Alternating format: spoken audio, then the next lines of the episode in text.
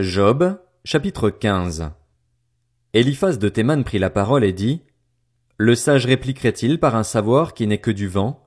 Se gonflerait-il la poitrine du vent d'Est? Est-ce par des paroles sans intérêt qu'il se défendrait, par des propos qui ne servent à rien? Toi, tu détruis même la crainte de Dieu, tu supprimes toute réflexion devant Dieu. En effet, c'est ta faute qui dirige ta bouche et tu adoptes le langage des hommes rusés. Ce n'est pas moi. Ce sont tes propres paroles qui te condamnent. Ce sont tes propres lèvres qui témoignent contre toi. Es-tu le premier homme? As-tu été mis au monde avant les collines? As-tu entendu ce qui se dit dans le conseil secret de Dieu? As-tu confisqué la sagesse? Que sais-tu que nous ne sachions pas? Quelle connaissance as-tu que nous n'ayons pas? Il y a parmi nous des hommes aux cheveux blancs, des vieillards plus riches de jours que ton père. Considères-tu comme insignifiantes les consolations de Dieu et les paroles qu'on t'adresse avec douceur? Où ton cœur t'entraîne-t-il et que signifie ce clignement de tes yeux? Oui, c'est contre Dieu que tu tournes ta colère et que tu avances de pareils discours. Qu'est donc l'homme pour prétendre à la pureté? Celui qui est né de la femme pourrait-il être juste?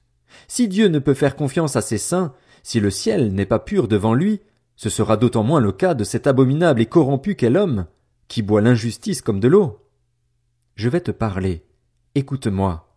Je raconterai ce que j'ai vu, ce que les sages ont fait connaître, ce qu'ils ont révélé après l'avoir appris de leurs ancêtres.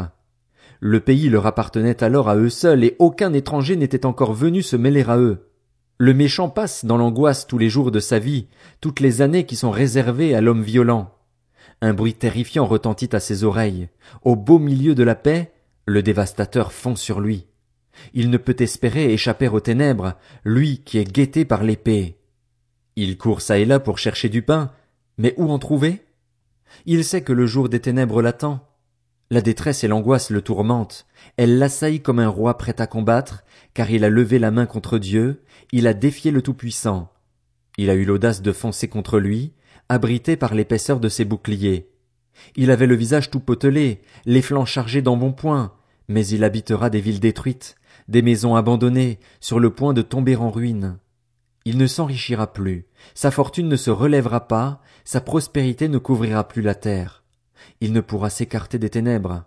Les flammes dessécheront ses rejetons et Dieu l'écartera par le souffle de sa bouche.